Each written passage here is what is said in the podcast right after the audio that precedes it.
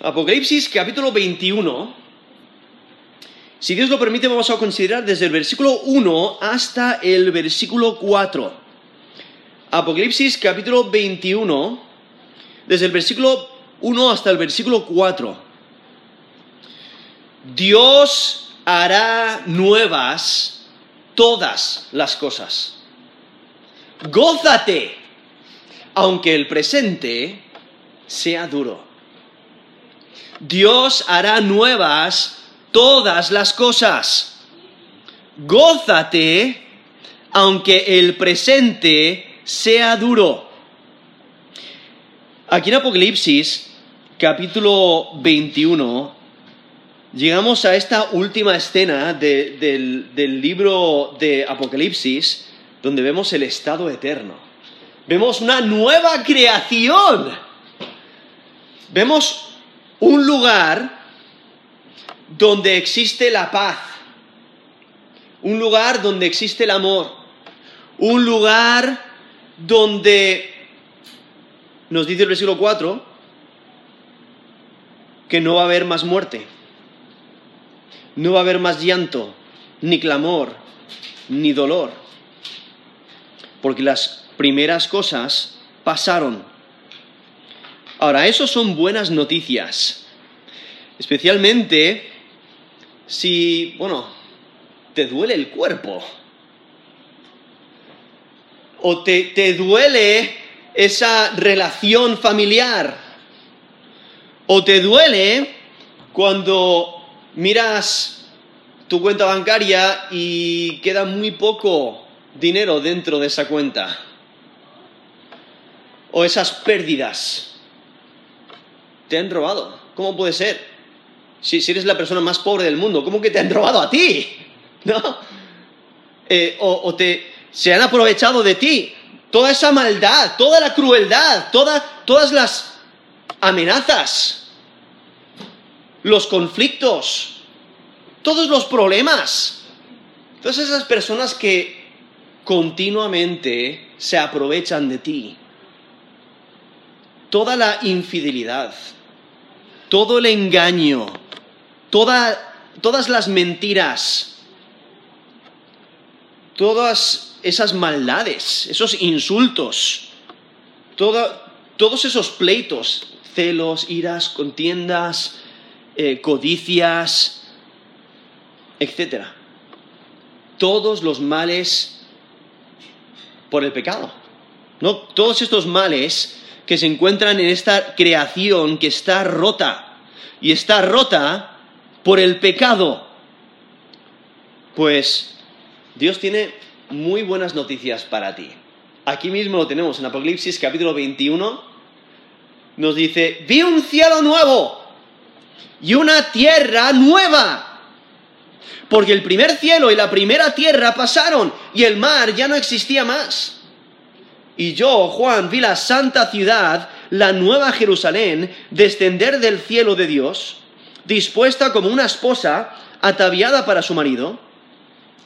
Y oí un- una gran voz del cielo que decía, He aquí el tabernáculo de Dios con los hombres, y Él morará con ellos, y ellos serán su pueblo, y Dios mismo estará con ellos como su Dios.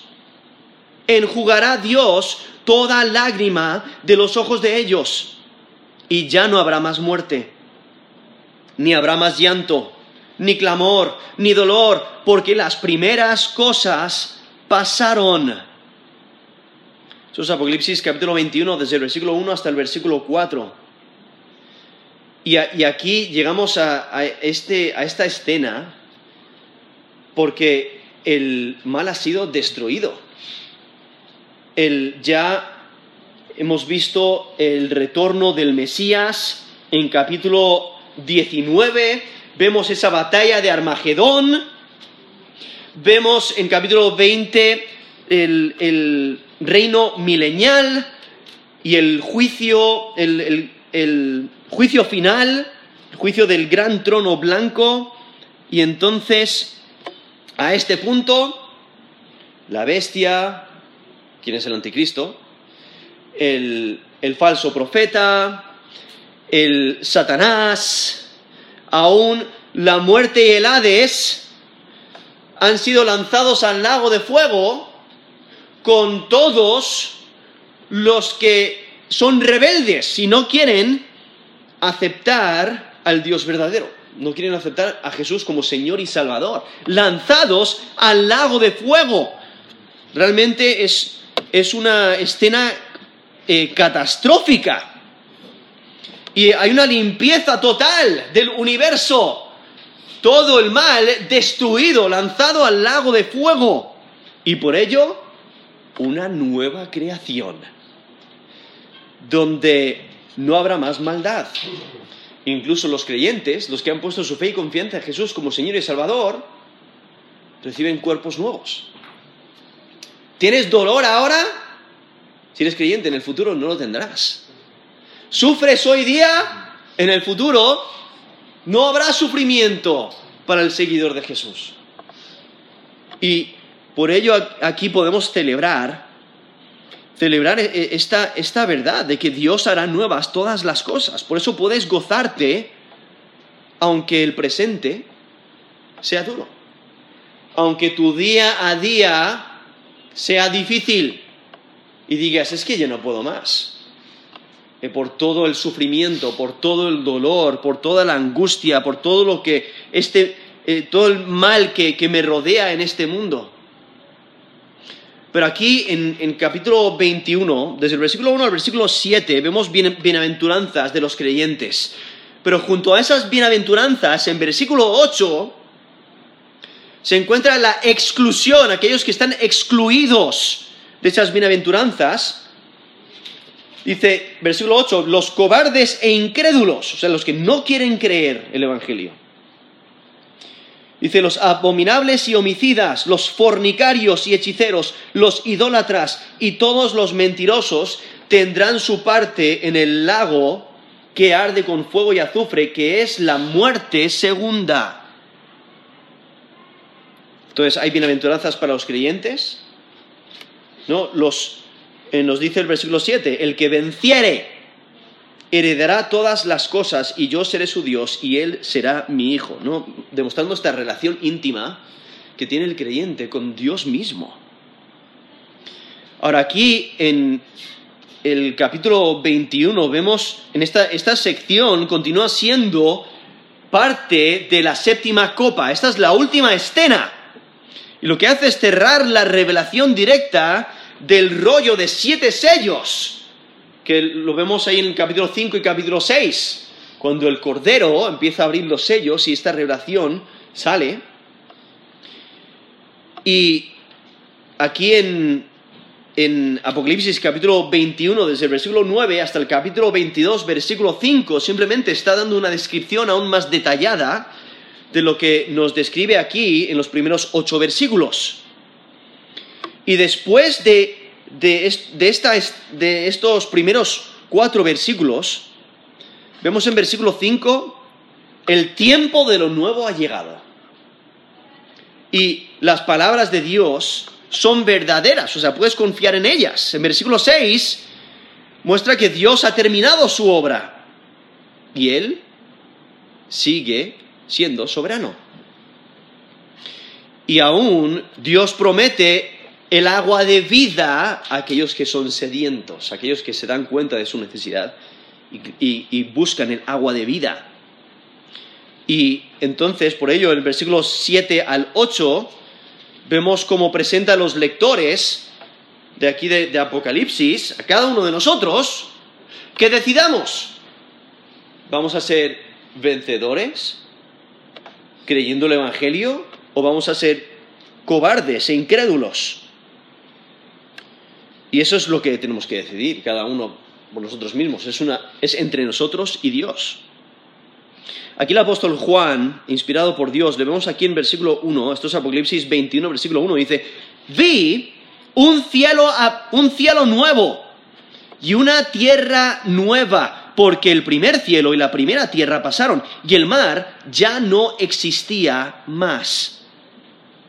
Aquí vemos el apóstol Juan como ahora ve cielo nuevo, una tierra nueva, que reemplazan el cielo y la tierra que huyeron. Ahí en capítulo 20, versículo 11, nos dice, y vio un gran trono blanco y al que estaba sentado en él, de delante del cual huyeron la tierra y el cielo y ningún lugar se encontró para ellos. Ahí vemos esa desaparición, ¿no? Que huyen, eh, se desvanecen, se desvanece la tierra y el cielo. Y porque, eh, esa, eh, porque esa tierra y ese cielo antiguo desaparecen, pues entonces hay necesidad de un cielo nuevo y una tierra nueva.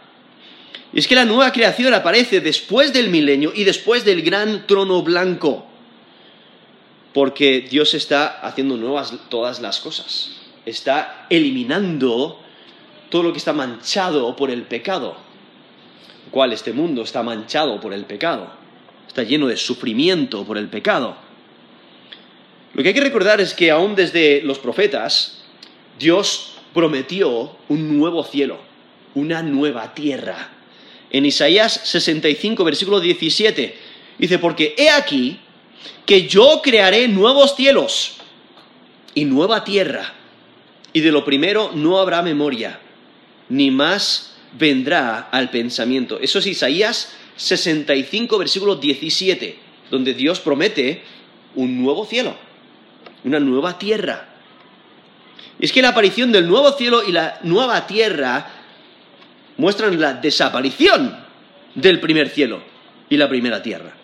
Y es que el pecado y la muerte dañaron la creación anterior y lo hicieron un lugar de rebelión, un lugar de, marginación, un lugar de enemistad. Pero su reemplazo con un nuevo orden de vida, vemos eh, eh, la bienaventuranza, ¿no? Una vida eh, donde no hay muerte, no hay lamento, no hay lloro, no hay dolor. Eso es lo que nos explica el versículo 4. Entonces la, partida del viejo orden se centra en los términos de aquí del, versículo 1 del capítulo 21, cuando dice pasaron. Y también en el texto que he leído antes, ahí en capítulo 20, versículo 11, que usa el término huyeron. Aún así, hay debate. Hay debate si está explicando una desaparición completa de lo antiguo antes de que venga lo nuevo, o si simplemente es una renovación de lo antiguo que resulta en algo nuevo. Puedes pensar en alguien que compra una casa antigua. Compra una casa antigua y tiene decisiones que tomar. Puede eliminar todo el material, puede derrumbar la casa, eliminarlo y empezar de nuevo, con nuevo material, si vamos a decir que la casa es de ladrillos, pues, pues entonces eh, compra nuevos ladrillos, quita lo antiguo, limpia el terreno, eh, lo limpia todo para poner el fundamento y empezar de nuevo. O puede decir, pues mira, voy a arreglar lo que ya está, voy a usar lo que está, lo que está bueno y voy a quitar lo malo y voy a reemplazarlo, ¿no? Usarlo otra vez. Eh, como muchas veces se hacía en la antigüedad, construían con piedras, ¿qué es lo que hacían? Destruían, pero luego usaban esas piedras para reconstruir, ¿no? Y, usando el mismo material, reconstruir. Eh, eh, básicamente ese es el debate. Si realmente significa esta, nueva creación, si significa solamente una renovación de lo antiguo, o si significa que eso es destruido y eh, se empieza de nuevo, desde cero. Ahora sabemos que Dios tiene el poder para hacer lo que Él quiere hacer. Él es quien determina. Y, hay textos que, realmente apoyan los dos puntos de vista. Por ejemplo, cuando consideramos pasajes que aparentan apoyar la renovación de la creación, tenemos Romanos 8, Romanos 8 del 19 al 22, donde dice, porque el anhelo ardiente de la creación es aguardar la manifestación de los hijos de Dios, porque la creación fue sujetada a vanidad, no por su propia voluntad, sino por causa del que la sujetó en esperanza porque también la creación misma será libertada de la esclavitud de corrupción a la libertad gloriosa de los hijos de Dios. Porque sabemos que toda la creación gime a una y aún está con dolores de parto hasta ahora. Son Romanos 8 del 19 al 22.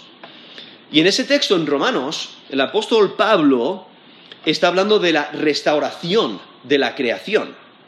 Entonces, puede dar a entender una renovación. Tenemos Hechos 3:21, donde el apóstol Pedro habla de la restauración de todas las cosas. Usa ese término de restauración. Eso es en Hechos 3, versículo 21. Aún en Génesis 48, versículo 4, Dios le promete a Israel la tierra. La tierra que ve, la tierra donde está, eh, se lo promete a su descendencia.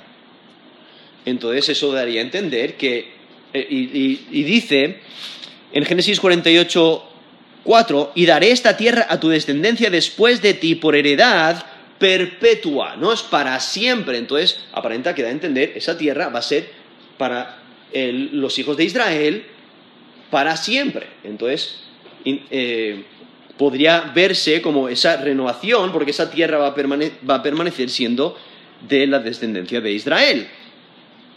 O en eh, Eclesiastés 1, versículo 4, dice, generación va y generación viene, mas la tierra siempre permanece. Eso es Eclesiastés 1, 4.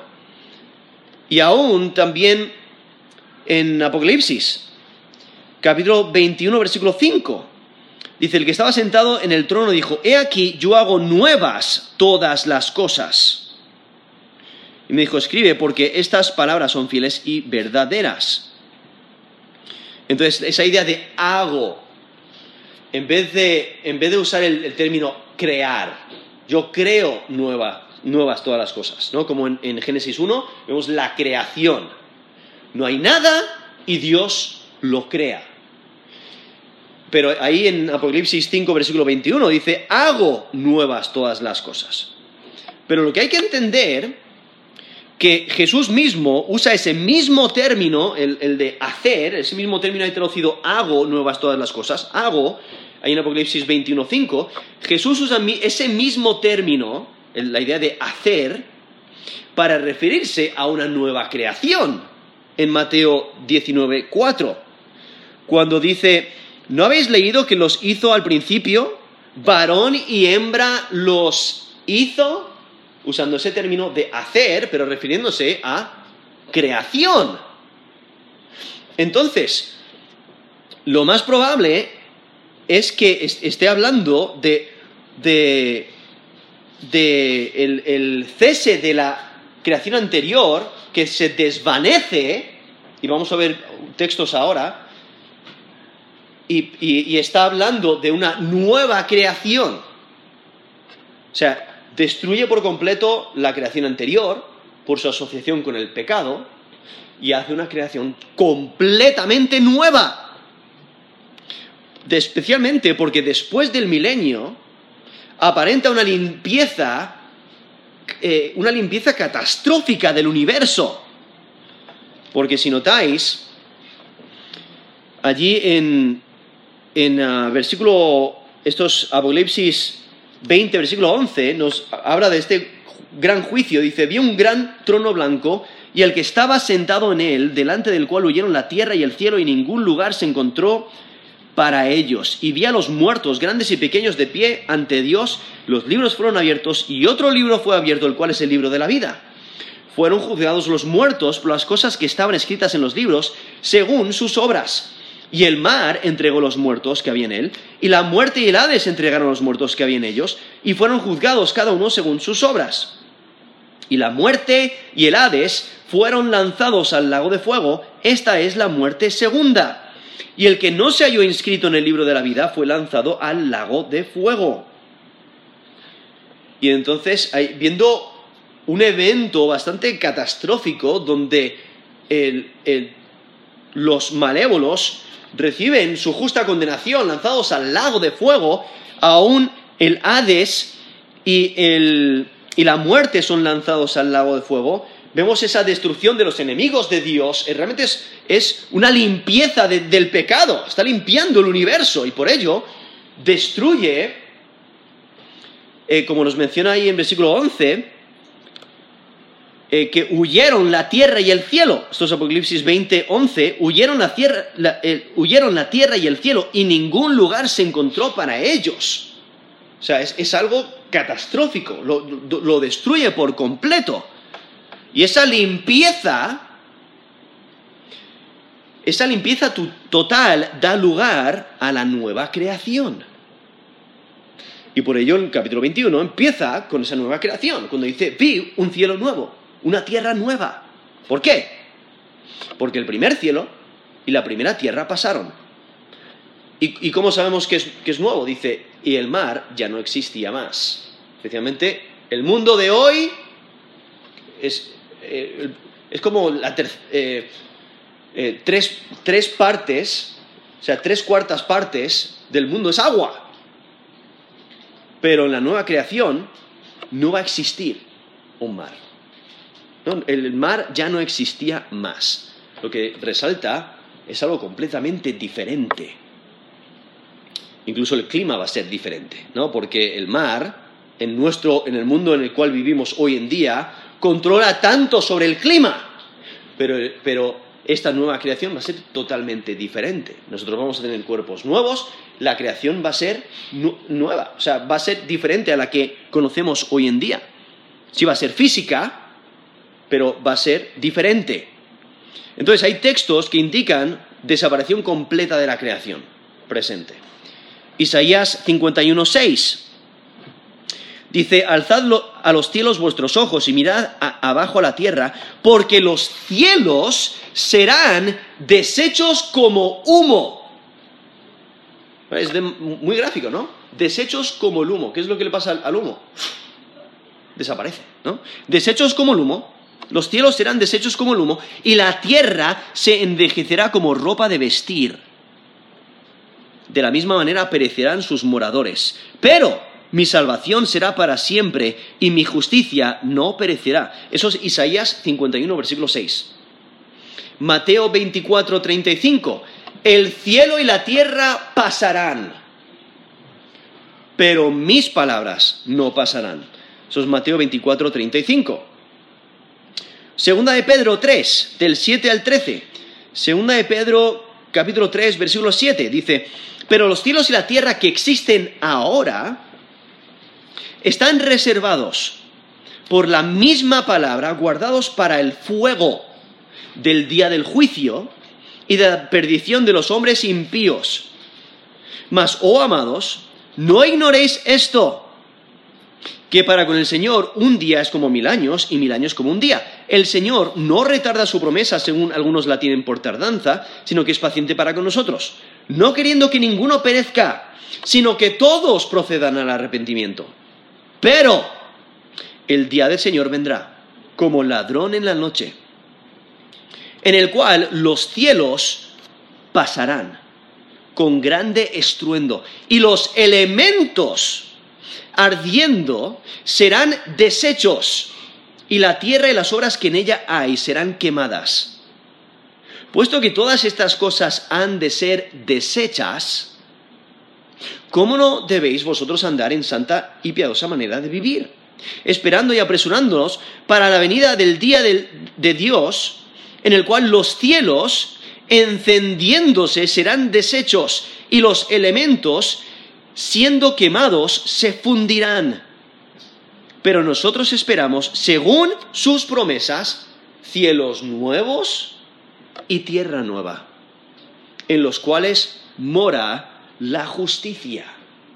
Eso es segunda de Pedro, capítulo 3, del 7 al 13, donde menciona como que los cielos y la tierra pasarán, ¿no? Serán quemados aún los elementos van a ser desechos, ¿no? Resaltando esa destrucción total, van a ser desechos por completo, van a desvanecer y Dios va a crear algo nuevo, cielo nuevo y tierra nueva.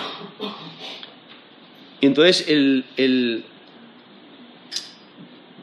aquí mismo, en capítulo 20, versículo 11, ese texto es clave porque dice, huyeron la tierra y el cielo y ningún lugar se encontró para ellos. O sea, dejan de ser.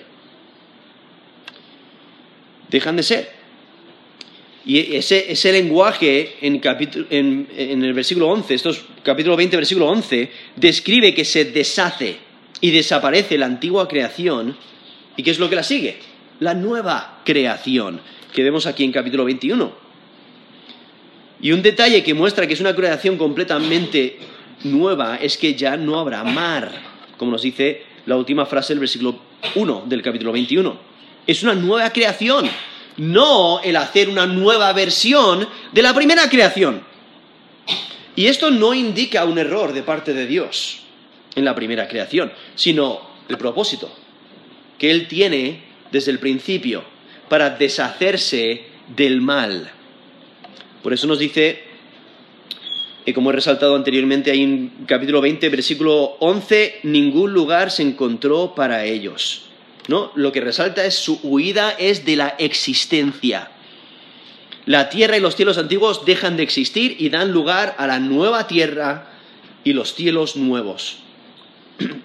Ahora, esa idea de que el mar ya no existirá más resalta la diferencia entre la, entre la, eh, la diferencia entre las creaciones, ¿no? De la nueva creación y de la antigua creación. Y lo que muchos comentaristas piensan que el mar representa desorden, representa violencia, representa agitación, que es una característica de la antigua creación. No, es que el mar sea malo en sí, sino que es una característica, eh, que, sino que una, una característica es su hostilidad contra el hombre. Aquí mismo en Apocalipsis vemos donde menciona en capítulo 13, versículo 1, que el anticristo, la bestia, sale del mar. Aún en Isaías 57, versículo 20, compara los impíos con el mar.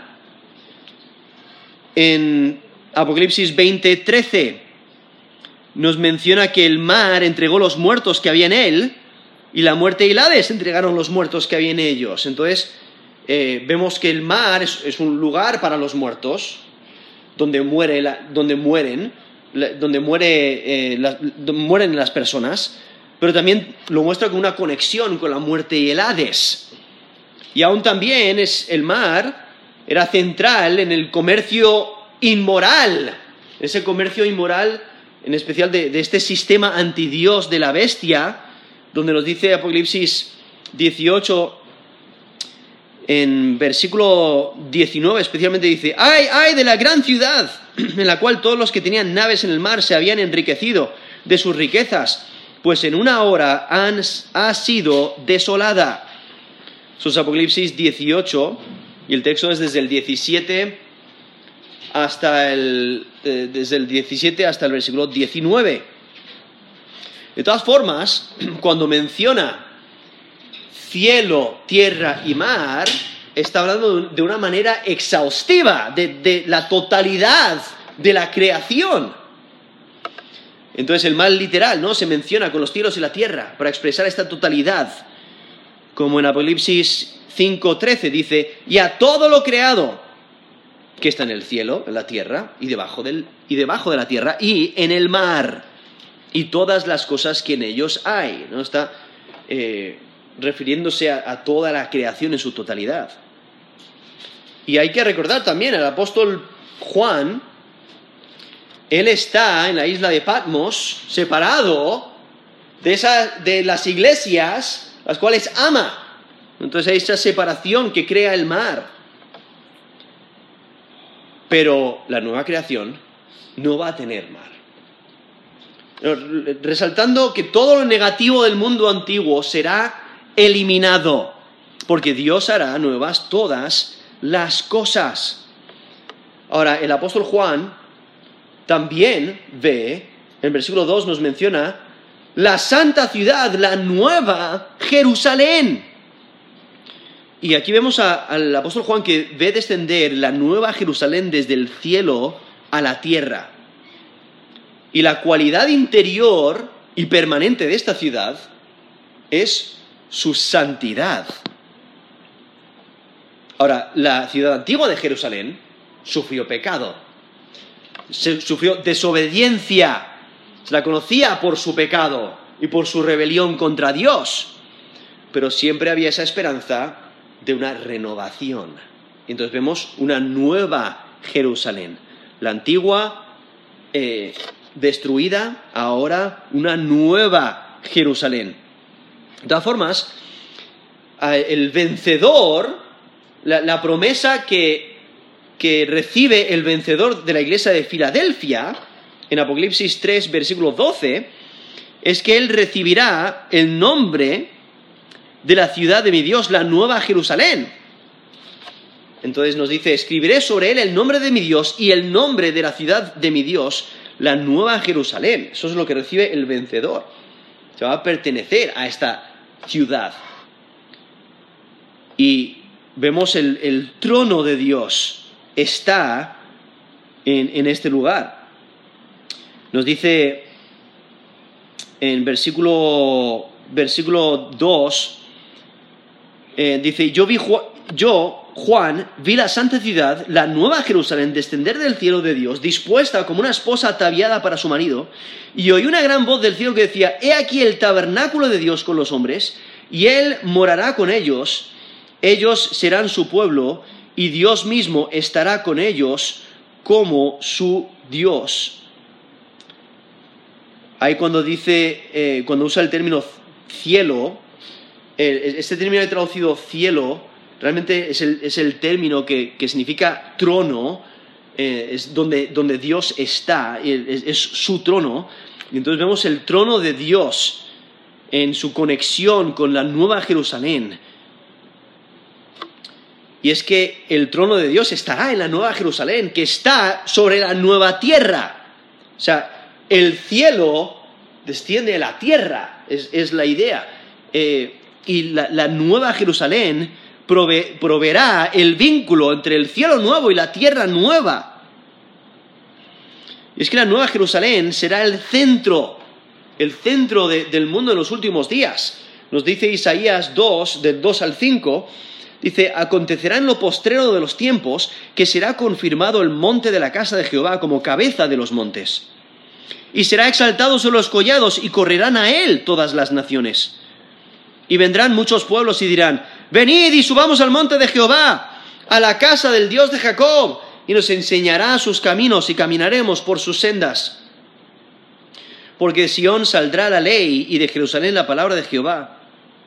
Y juzgará entre las naciones y reprenderá a muchos pueblos, y volverán sus espadas en rejas de arado y sus lanzas en hoces no alzará espada nación contra nación, ni se adiestrarán más para la guerra.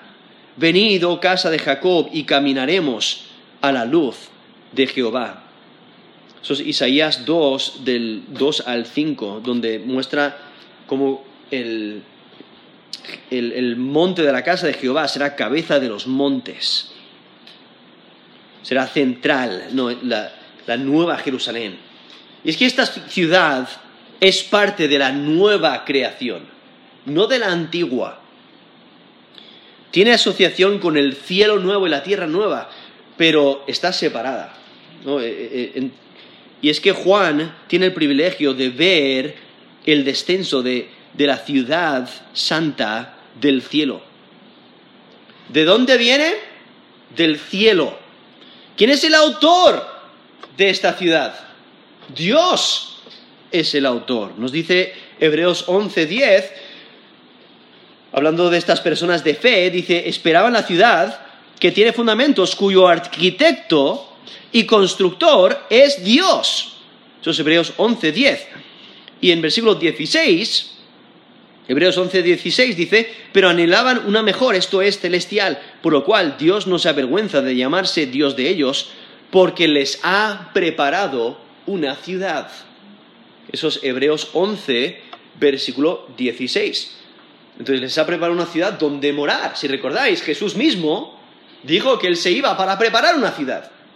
En Juan 14, del 1 al 3, dice, no se turbe vuestro corazón, creéis en Dios, creed también en mí. En la casa de mi padre muchas moradas hay. Si así no fuera, yo os lo hubiera dicho, voy pues a preparar lugar para vosotros. Si me fuere y os prepararé el lugar, vendré otra vez y os tomaré a mí mismo, para que donde yo estoy, vosotros también estéis. Eso es Juan 14, del 1 al 3. Entonces vemos esta nueva ciudad que desciende del cielo, Dios es su autor, su constructor, y vemos que desciende, dice, dispuesta como una esposa ataviada para su marido. Ahora, ese término dispuesta explica la preparación de la esposa. Eh, anteriormente, en capítulo 19, versículo 7, vemos al pueblo de Dios siendo la esposa. Ahora vemos a la, la ciudad santa, la nueva Jerusalén, siendo la esposa ataviada para su marido. Y es que la figura de esta ciudad novia muestra dos características. Muestra la relación personal que Dios tiene con su pueblo, que Dios tiene con, con la esposa o con la novia, pero también al ser una ciudad muestra la comunión, la comunión de Dios con su pueblo. Y es que el nombre de la ciudad representa la comunidad que la habita. Y por ello la esposa es el pueblo de Dios, al igual que la esposa es la morada del pueblo, eh, donde moran, que es la nueva Jerusalén. Y por eso la vemos aquí, dice una esposa ataviada para su marido. Luego, en capítulo 21, versículo 19, va a describir los cimientos de esta ciudad y lo va a describir como que se adornan, ¿no? usando el mismo término eh, traducida aquí adornada, o eh, traducida ataviada, aquí en Apocalipsis capítulo 21, versículo 2, ahí en capítulo 21, versículo 19, lo traduce adornados, cuando dice los cimientos del muro de la ciudad estaban adornados con toda piedra preciosa, pero describiendo esta, esta preparación de la esposa, que está ataviada, está adornada. Y entonces vemos que de repente, o sea, el, apóstol Juan no solamente ve, sino también escucha y oye, porque en versículo 3 dice, y oí una gran voz del cielo que decía, he aquí el tabernáculo de Dios con los hombres, y él morará con ellos, y ellos serán su pueblo, y Dios mismo estará con ellos como su Dios. Ah, la, fuerte voz resalta la importancia del anuncio. Cuando se levanta la voz en una congregación, ¿qué es lo que muestra? La importancia de lo que se va a decir. Pero aún cuando te dicen, escuchar o he aquí, ¿no? Eh, te están llamando a, prestar atención. Eso resalta aún más la importancia. Ahora, esta voz, el texto no nos dice de quién viene, o sea, identificar con precisión de, quién es la voz es difícil. Lo que sí sabemos es que no puede ser la voz de Dios, porque el anuncio es sobre Dios y no directamente de Él. Y en versículo 5 es cuando Dios habla. Nos dice versículo 5, el que estaba sentado en el trono dijo. Entonces esta voz, en versículo 3, no es Dios, posiblemente un ángel que comúnmente Dios, usa a los ángeles para comunicar su, palabra, eh, para comunicar eh, su revelación. Pero aquí vemos la importancia. Dice, he aquí el tabernáculo de Dios con los hombres. Y que lo, que resalta es la, cercanía, eh, la, la cercanía íntima que Dios tiene con su pueblo. Porque si notáis, es como que lo, repite. Dice, aquí el tabernáculo de Dios con los hombres.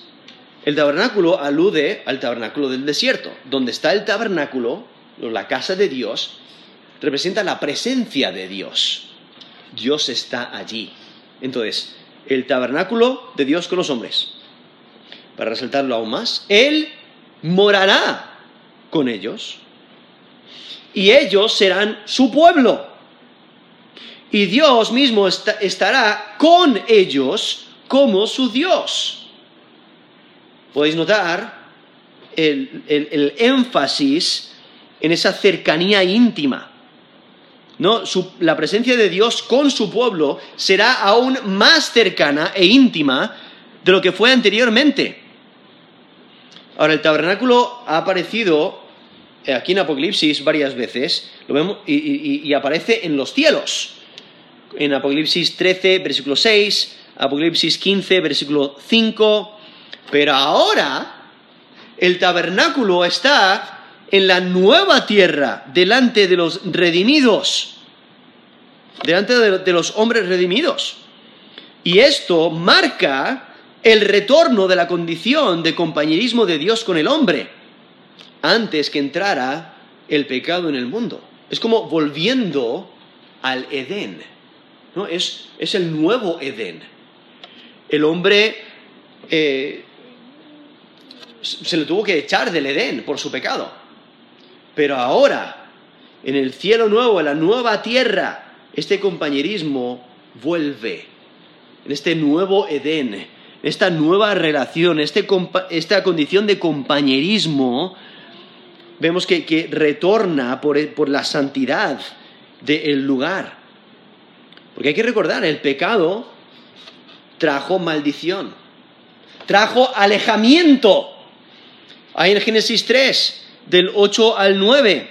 Dice, oyeron la voz de Jehová Dios que se paseaba en el huerto al aire del día, y el hombre y su mujer se escondieron de la presencia de Jehová Dios entre los árboles del huerto. Mas Jehová Dios llamó al hombre y dijo, ¿dónde estás tú? No vemos esa separación, ese alejamiento. Y es porque habían pecado. Y el pecado destruyó la relación, pero ahora hay una nueva relación. Y esta nueva relación realmente es, la mayor recompensa que ofrece la Nueva Jerusalén. O sea, hay muchas bendiciones de, que, que encontramos allí en ese estado eterno, pero la mayor recompensa es la relación con Dios. Nos dice Ezequiel 37, 27, estará en medio de ellos mi tabernáculo, y seré a ellos por Dios, y ellos me serán por pueblo. Resaltando esa relación íntima entre Dios y su pueblo. Lo cual es cumplimiento de las promesas de Dios para su pueblo. En Levítico 26, del 11 al 12, dice, yo pondré mi morada en medio de vosotros, y mi alma no os abominará y andaré entre vosotros, y yo seré vuestro Dios, y vosotros seréis mi pueblo. Eso es Levítico 26, del 11 al 12. Realmente lo que está mostrando aquí es como Dios viene a morar con su pueblo, está con ellos. Por eso dice, he aquí el tabernáculo de Dios con los hombres, lo cual está haciendo eco de lo que dijo anteriormente en Apocalipsis 7:15, mostrando la relación de Dios con la multitud que estaba en el cielo, donde dice, extenderá su tabernáculo sobre ellos. El tabernáculo se, refiere a, un tabernáculo, es una tienda, ¿no? Entonces, lo que representaban en el Antiguo Testamento es, es, el tabernáculo de Dios, era su presencia, es donde Él moraba, donde Él estaba. Y entonces mostrando aquí la cercanía de Dios con su pueblo. Y es que la esencia del pasaje, de este pasaje, es la presencia de Dios. Dios con el hombre, lo cual resulta en paz, en satisfacción, en gozo, en tener todo lo que necesitas, porque Dios es tu buen pastor, como nos describe el Salmo 23. Y cuando Dios es tu pastor, nada te faltará. Y por ello podemos gozarnos en esta realidad. Porque aquí en, toda esta sección eh, resalta los detalles de la cercanía de Dios. Aún la, promesa para el vencedor es la cercanía a Dios. Por eso en versículo 7, Apocalipsis 21, 7, dice, el que venciere heredará todas las cosas y yo seré su Dios y Él será mi hijo. Esa relación íntima entre Dios y el creyente. Aún varios detalles de, este, de el capítulo 21 resaltan la cercanía de Dios como la gloria de Dios que está presente, mostrando la presencia de Dios. Nos dice Apocalipsis 21, en versículo 10 al 11, dice, me llevó el Espíritu a un monte grande y alto y me mostró la gran ciudad santa de Jerusalén, que descendía del cielo de Dios, teniendo la gloria de Dios. La gloria es el, resplandor de, de la presencia de Dios. Entonces, lo que resalta es que Dios está en esa ciudad. Dios está con su pueblo. En Apocalipsis 22, del 3 al 4, nos dice, el trono de Dios y del Cordero estarán en ella, y sus siervos le servirán y verán su rostro, y su nombre estará en sus frentes. Una vez más, resaltando esa cercanía. O sea, Dios está allí, Él, tiene su trono en la, en la nueva Jerusalén. Y sus siervos, nos dice el versículo 4, verán su rostro y su nombre estará en sus frentes. Eso es Apocalipsis 22 del 3 al 4. Aún en Apocalipsis 22, 5 nos menciona que la gloria de Dios ilumina la ciudad.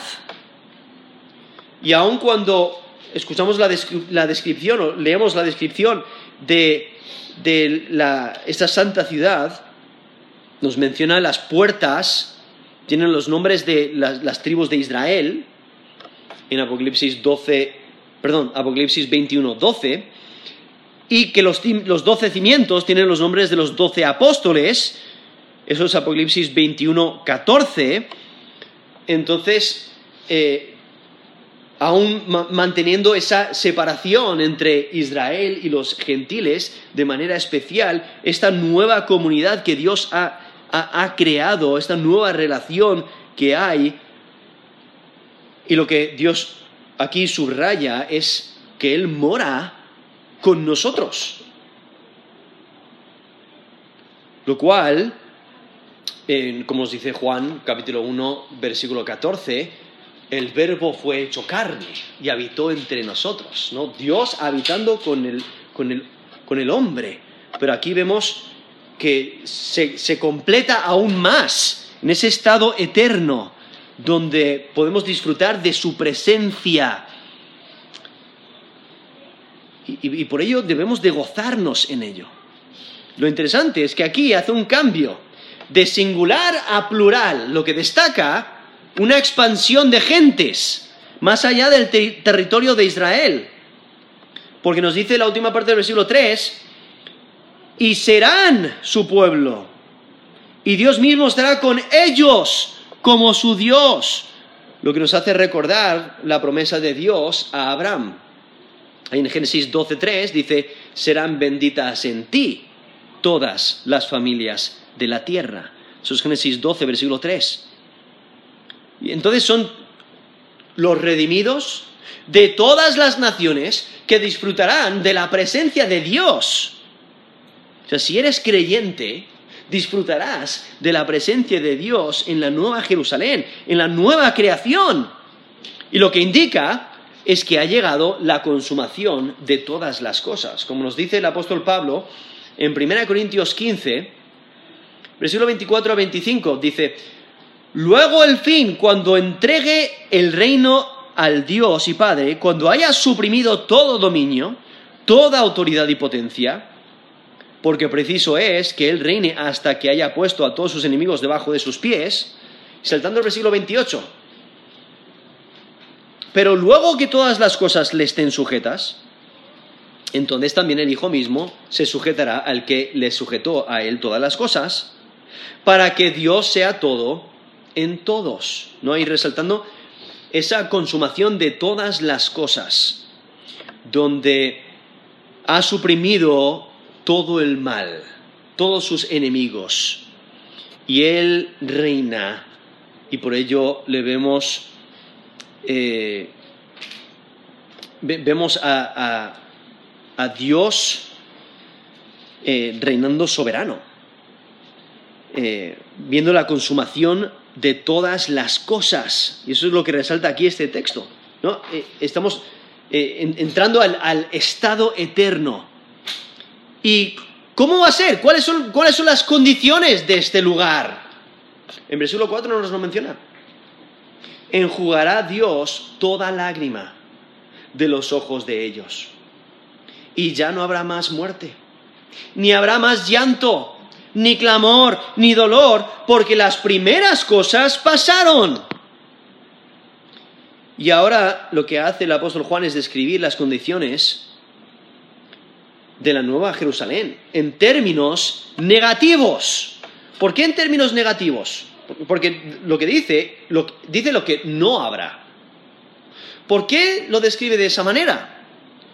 Porque hacer una descripción de condiciones futuras en términos negativos es más fácil para nosotros porque estamos acostumbrados a un mundo dañado. Un mundo dañado por el pecado, un mundo imperfecto. Entonces, nos es difícil entender perfección, pero entendemos lo que es el pecado. Sabemos lo que es sufrir, sabemos lo que es el dolor, sabemos lo que es llorar. Y entonces, por eso lo describe de manera, en, términos negativos, diciendo, no va a haber nada de eso. No va a haber eh, muerte. No va a haber llanto, ni clamor, ni dolor. Y es que las nuevas condiciones exceden nuestras habilidades para comprenderlas. Y por ello lo describe con términos negativos.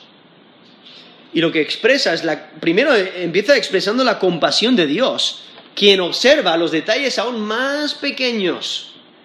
Porque dice, enjugará Dios toda lágrima de los ojos de ellos. ¿No? Toda lágrima, aún la lágrima más pequeña e individual, Dios la enjugará, ¿no? Mostrando esa compasión. Y todas esas lágrimas por el dolor, toda la tristeza de la antigua creación, cesará. Todos esos males que entraron por el mundo, eh, entraron al mundo por el pecado, ahí en Génesis 3. Y aún nos dice Romanos 5:12, por tanto, como el, pecó, el pecado, como el pecado entró al mundo por un hombre, y por el pecado la muerte, así la muerte pasó a todos los hombres, por cuanto todos pecaron. Y luego en, Romanos 8 vemos que la, la creación gime, le duele el pecado todo el sufrimiento y todo lo que ocurre en este mundo, toda esta maldad. Pero la extinción de los males es por la anulación de la maldición del pecado. En Isaías 25:8 dice, destruirá la muerte para siempre. Y enjugará a Jehová el Señor toda lágrima de todos los rostros, y quitará la afrenta de su pueblo de toda la tierra, porque Jehová lo ha dicho. Eso es Isaías 25, versículo 8. Porque en ese lugar no habrá razón por la cual lamentar, ni llorar. Todo por lo cual las personas lamentan, sea público o de manera personal, va a cesar. Y en lugar de estos males habrá paz, habrá gozo, habrá justicia, rectitud, Aún en Apocalipsis 22, versículo 3, nos menciona que no habrá más maldición. O en, versículo en capítulo 22, versículo 5, Apocalipsis 22, 5, no habrá más noche. Y es que la razón por la cual estos males cesarán es porque han pasado. Ahí mismo lo dice. La última frase del versículo 4, esto es Apocalipsis 21, 4. Porque las primeras cosas pasaron. Y ahí termina con un resumen exhaustivo. O sea, todo lo que tenía conexión con el pecado y su maldición cesará. Y por ello todos esos, esos dolores, esos dolores físicos, dolores de salud, esos dolores financieros o esas carencias, esos dolores familiares, o los errores que cometemos, o las pérdidas, las pérdidas múltiples, o quizás pérdidas de muerte, eh, por, por causa de la muerte, o aún los dolores de la soledad. Todo eso va a cesar. aun todos esos pecados que hemos sufrido, que hemos hecho, todo eso va a cesar. O sea, todas esas maldades, toda la crueldad, el conflicto, la rebelión, toda la oscuridad, la injuria, la soberbia, la deshonra, la infidelidad, el engaño, la mentira, los malos entendidos, el temor, la idolatría, el adulterio, la fornicación, la inmoralidad, las pasiones desordenadas, el robo, la avaricia, los insultos, las borracheras, la estafa, el abuso, la violencia, la impureza, la hechicería, el pleito, el celo, la ira, la, codicia, la contienda, la disensión, la herejía, envidia, homicidio, abominación y cosas semejantes a estas. Todo el pecado, todo el sufrimiento del pecado no va a estar allí. Y en eso te puedes gozar. Porque Dios hará nuevas todas las cosas. Gózate, aunque el presente sea duro. Quiero terminar leyendo este texto en 1 Corintios 15 del 51 al 58, donde vemos la victoria que tenemos en Cristo. En 1 Corintios 15, 51 dice, He aquí, os digo un misterio. No todos dormiremos, pero todos seremos transformados en un momento, en un abrir y cerrar de ojos a la final trompeta, porque se tocará la trompeta y los muertos serán resucitados incorruptibles y nosotros seremos transformados. Porque es necesario que esto corruptible se vista de incorrupción y esto mortal se vista de inmortalidad. Y cuando esto corruptible se haya vestido de incorrupción y esto mortal se haya vestido de inmortalidad, entonces se cumplirá la palabra que está escrita Sorbida es la muerte en victoria. ¿Dónde está, oh muerte, tu aguijón? ¿Dónde, oh sepulcro, tu victoria? Ya que el aguijón de la muerte es el pecado y el poder del pecado, la ley. Mas gracias sean dadas a Dios, que nos da la victoria por medio de, de nuestro Señor Jesucristo. Así que, hermanos míos, amados, estad firmes y constantes creciendo en la obra del Señor siempre, sabiendo que vuestro trabajo en el Señor no es en vano.